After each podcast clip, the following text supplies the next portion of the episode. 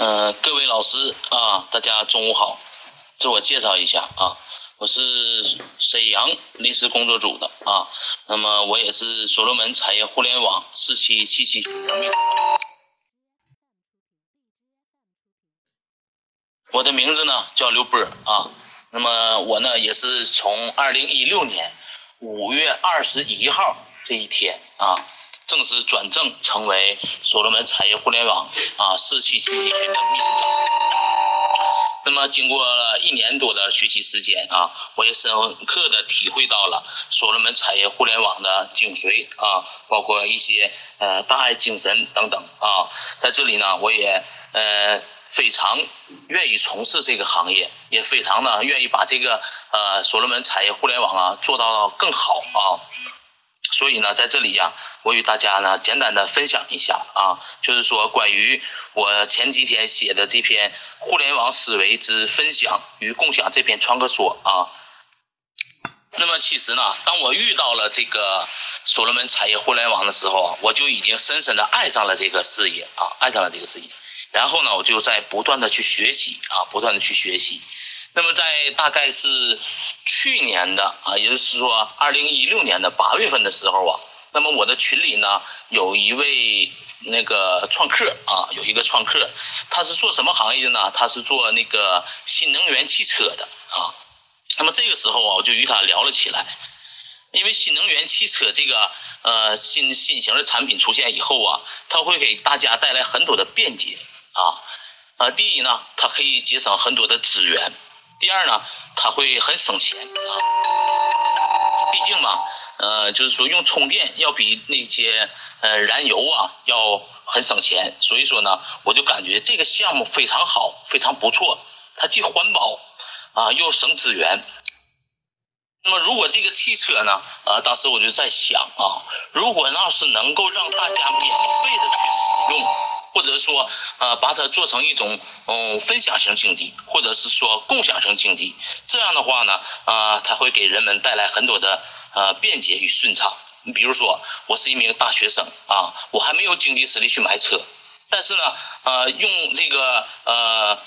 共享的这种汽车的方式，或者说分享汽车分分享型经济的共享汽车呢，我就可以诶花很少的钱去用这个交通工具啊。那么比如说。啊，有一些就是呃工薪阶工薪级阶层的一些家人们啊，还有一些呃没有经济实力去买车的啊，那么他用这个车呢，第一呢，它可以起到一个便利的作用啊，交通的便利；第二个呢，它还可以什么呢？就是说。第二个呢，他还是说，就是说用这个汽车会很省钱啊，比你要打出租车要便宜。当时我的想法是这样啊，比如说从 A 点到 B 点，我们坐一台出租车呀，可能要用二十块钱。那么你用共享汽车的时候呢，那么你就可能用到十块钱或者是五块钱。那么这样呢，就会给大家提供一个很好的便利。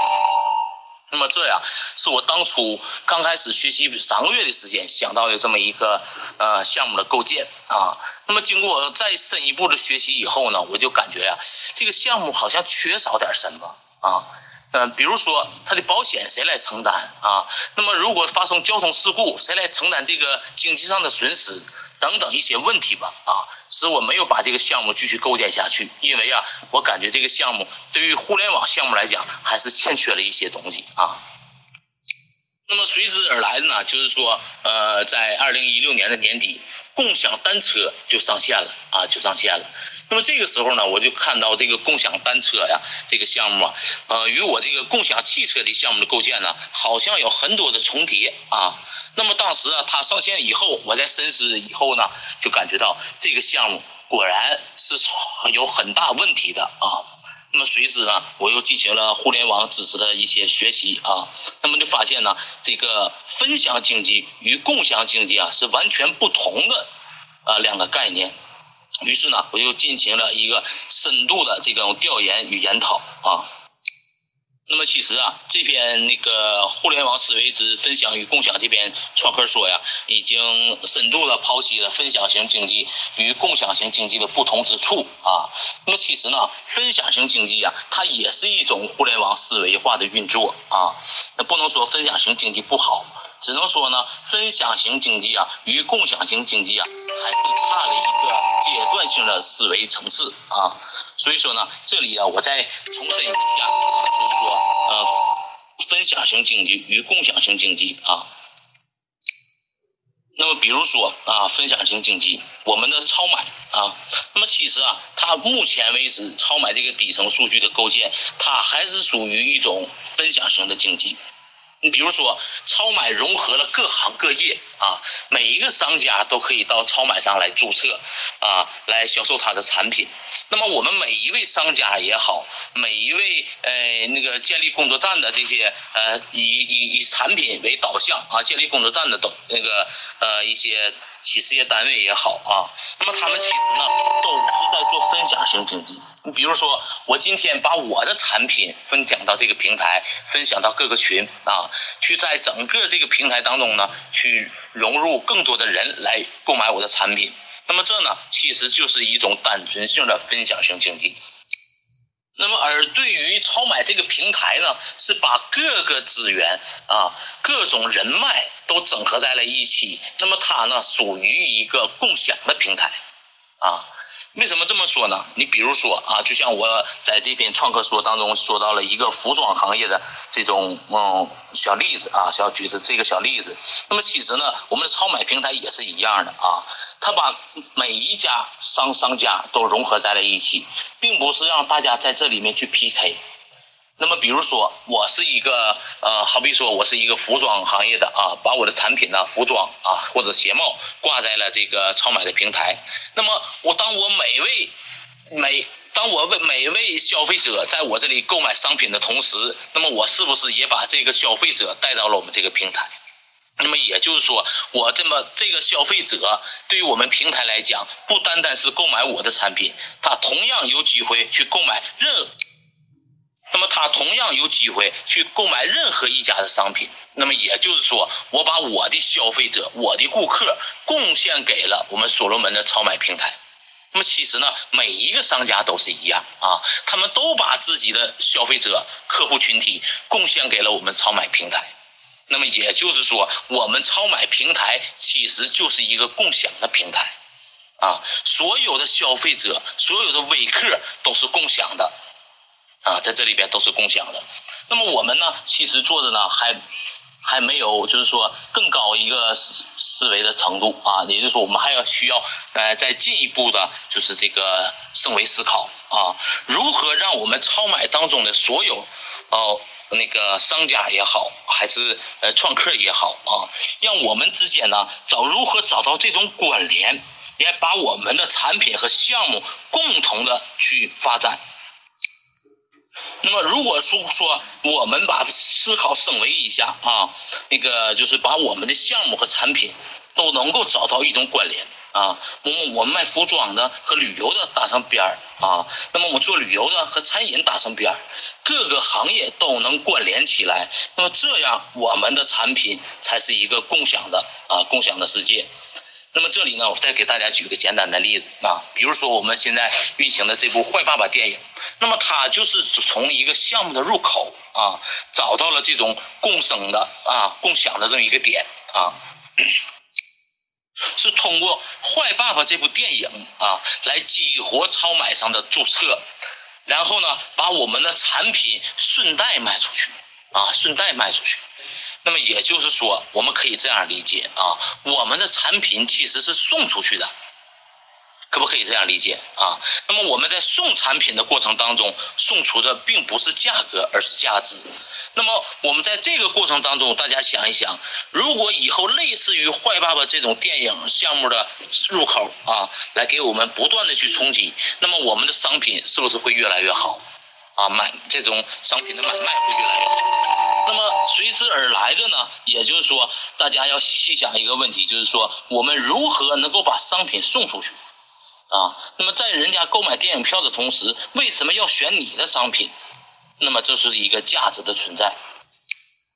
那么对于《坏爸爸》这部电影呢，其实大家购买的同时呢，也是在一个共享的空间啊。然后呢，在分享的过程当中呢，产生了一些产品啊，所以说呢，分享啊，呃，嗯，也是一种销售手手段啊，分享其实它是一种销售手段，但是呢，它也含有了互联网的思维，比如说，呃，价格与价值的分离，那么这里面我还曾经提到过，就是资源的支配权与使用权它也是分离的啊，所以说呢，因为不使用嘛。啊，使用而不占有，不使用呢，它就是浪费这么一个过程。那么这是一个分享型经济的呃一个很重要的特征啊。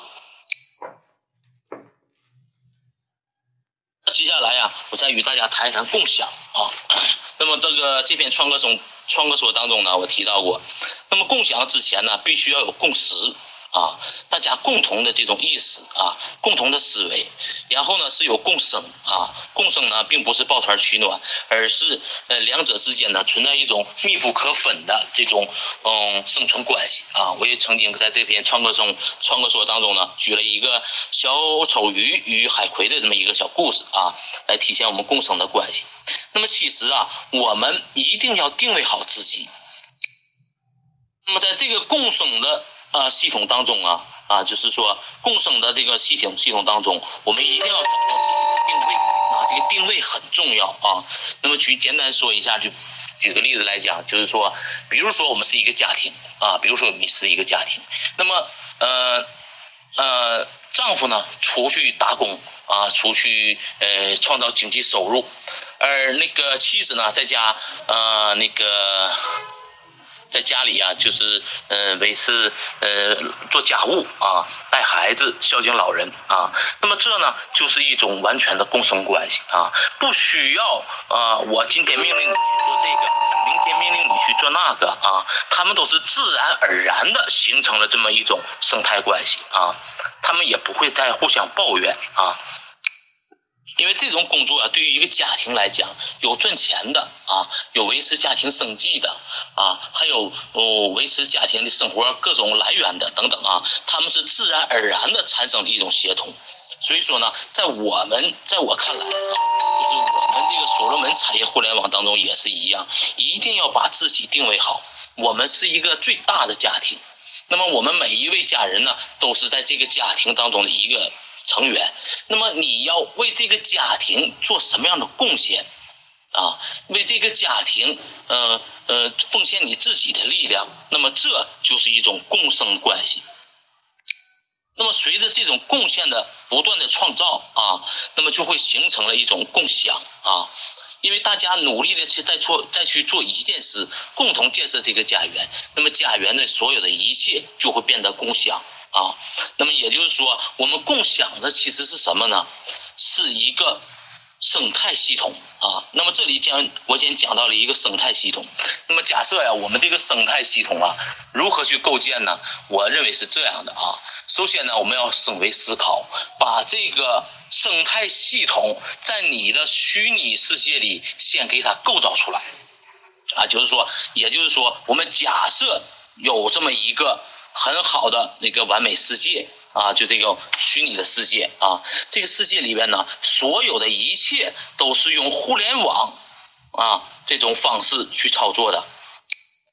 那么，比如说我们的餐饮是互联网互联网运作的项目啊，那么我们的交通、我们的旅游、我们的教育等等一切与我们生活当中密不可分的。和一些相关的东西，所有的一切都是用互联网项目构造的啊。先把这个完美的、完美好的世界给假想出来，然后呢，我们就需要把它一部分一部分的模块装进去就可以了啊。你比如说，我是医疗的，我把我医疗的这种项目啊，这种互联网的项目装进去。那么我是呃出行汽车的，把它装进去啊，把我们呃金融的啊也给装进去，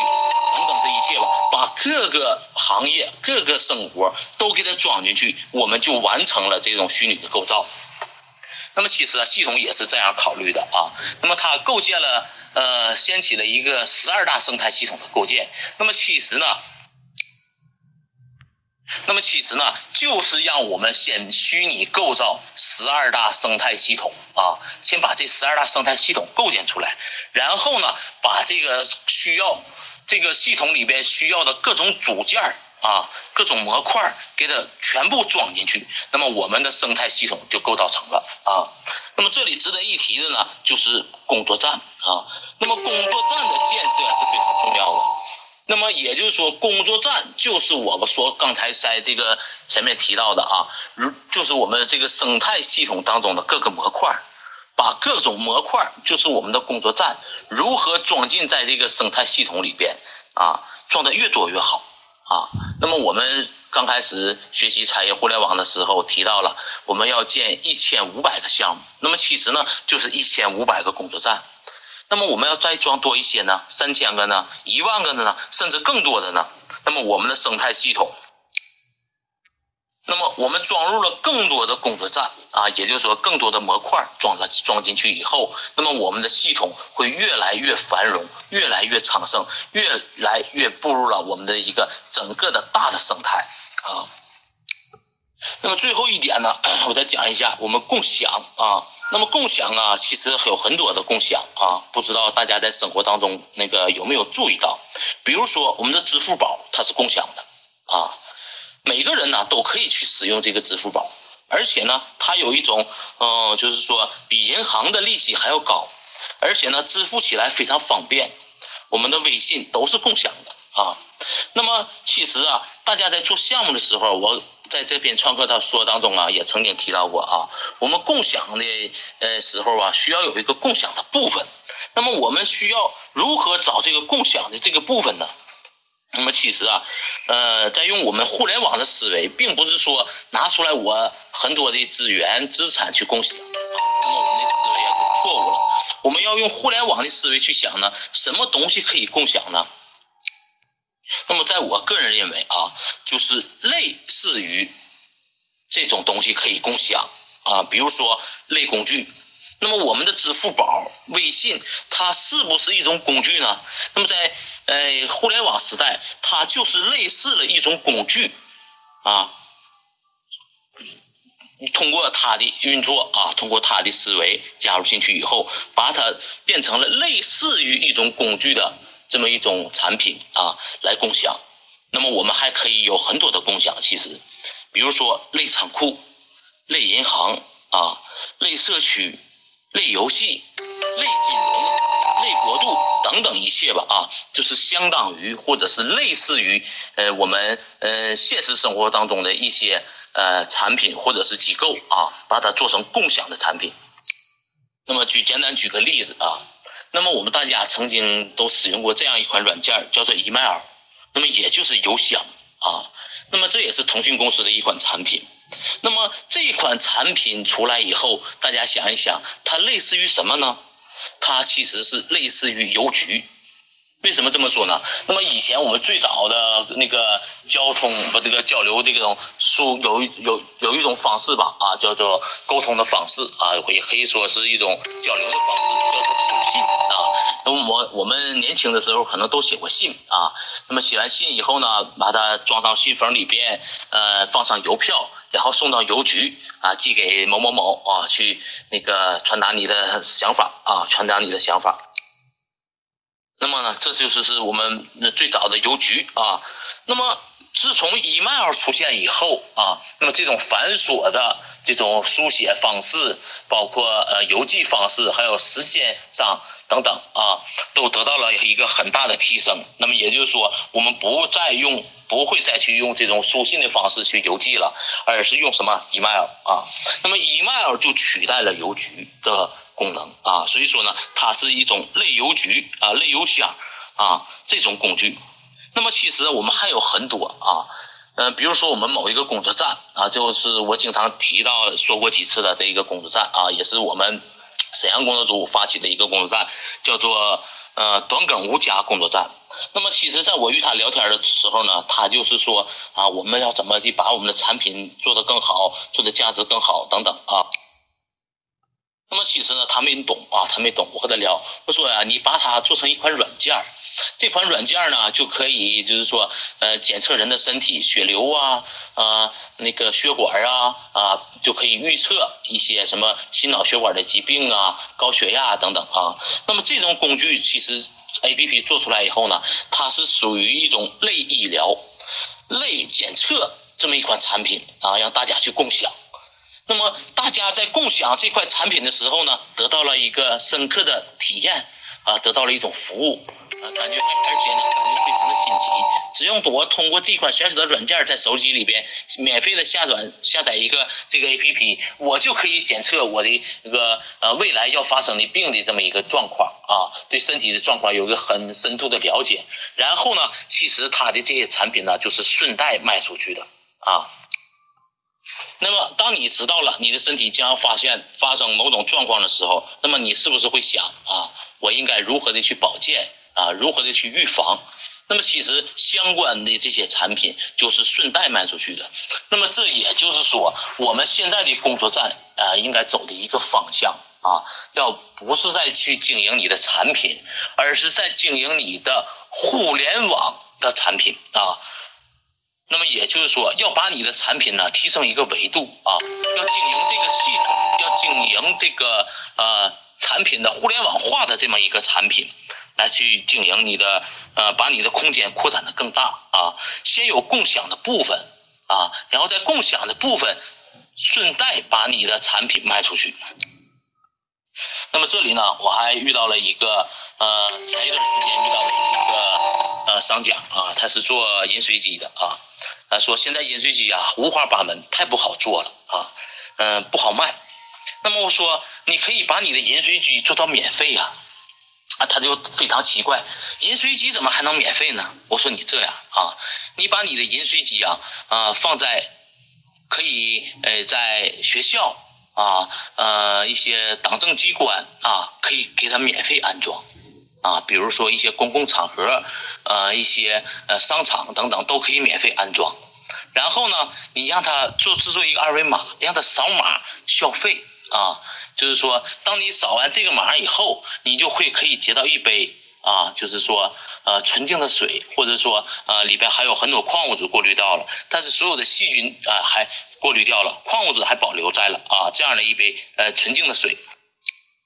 那么你可以可以把这个饮水机免费安装到一些宾馆啊，一些等公共场合吧啊，来提供啊，来提供给大家那个免费或者或这么一种，或者说说花很低的价钱就能得到一杯非常好品质的水啊，是这样去做水站啊，那么效果会更好。